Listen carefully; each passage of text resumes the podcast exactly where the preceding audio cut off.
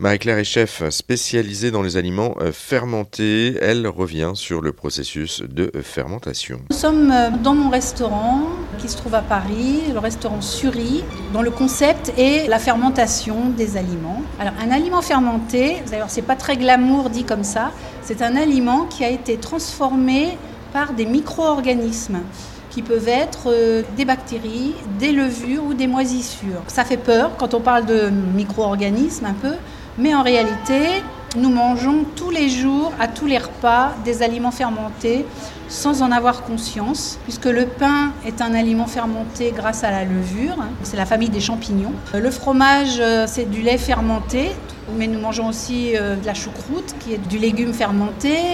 Côté poisson, on mange des harensorts, pour citer les plus connus. Mais sinon, il y a énormément d'aliments euh, dans notre vie habituelle qui sont fermentés. Alors ça a d'abord été inventé, on va dire, pour la conservation. Je pense que c'était pour conserver les aliments. imaginez aux époques préhistoriques, le lait frais ne devait pas se garder très très longtemps. Donc le transformer en fromage, c'est une manière de le conserver. Donc c'était une manière d'avoir de la nourriture pour les mauvaises saisons, les mauvaises périodes, euh, d'avoir des réserves de nourriture. Bon, je parlais du, lait, mais c'est pareil pour, les, autres, euh, les autres catégories d'aliments, c'est la même chose. Et ensuite, il y a aussi le fait que ça transforme le goût de l'aliment. Le lait et le fromage, ça n'a pas le même goût. L'orge et la bière, ça n'a pas le même goût, parce qu'on en boit aussi des, des aliments fermentés, on n'en mange pas seulement. c'est tout un pan aussi très important. Et euh, en fait, il s'est trouvé que les, humains ont aimé le goût euh, de la fermentation et ont continué à en faire. On fait des choses maintenant qui sont considérées comme le summum euh, de, l'aristocratie du goût dans, dans, catégorie. Par exemple, euh, quand on fait un vin, un, grand cru euh, très, du château Yquem ou quelque chose comme ça, c'est quelque chose qui est réputé être le, summum du goût du vin, alors qu'on part quand même d'un simple jus de raisin.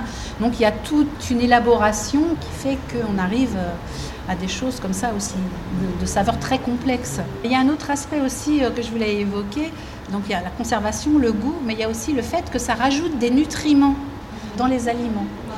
Donc en fait, euh, cerise sur le gâteau, ce qui, se conserve longtemps et ce qui est bon au goût va être meilleur pour la santé. Alors qu'en général, on, nous a habitués à, quelque chose qui est bon pour la santé. Euh, parfois, c'est un, c'est pensum de le manger. Ça rajoute des vitamines, par exemple. Ça rend les aliments plus digestes.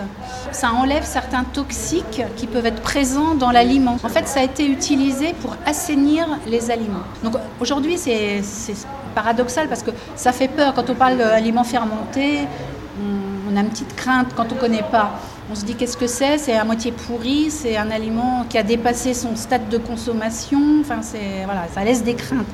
Alors qu'en réalité, à l'origine, ça a été utilisé pour assainir, euh, assainir l'aliment. Un aliment fermenté est toujours plus sain que le même aliment frais. Quelque chose que tout le monde connaît, c'est la choucroute, par exemple. Avec un, bocal de choucroute, quand vous le mangez, même vous le mangez cru, vous ne pouvez pas attraper genre des salmonelles ou des, mauvaises bactéries ou des listeria ou clostridium botulinum, qui sont des choses qui peuvent nous tuer. Hein.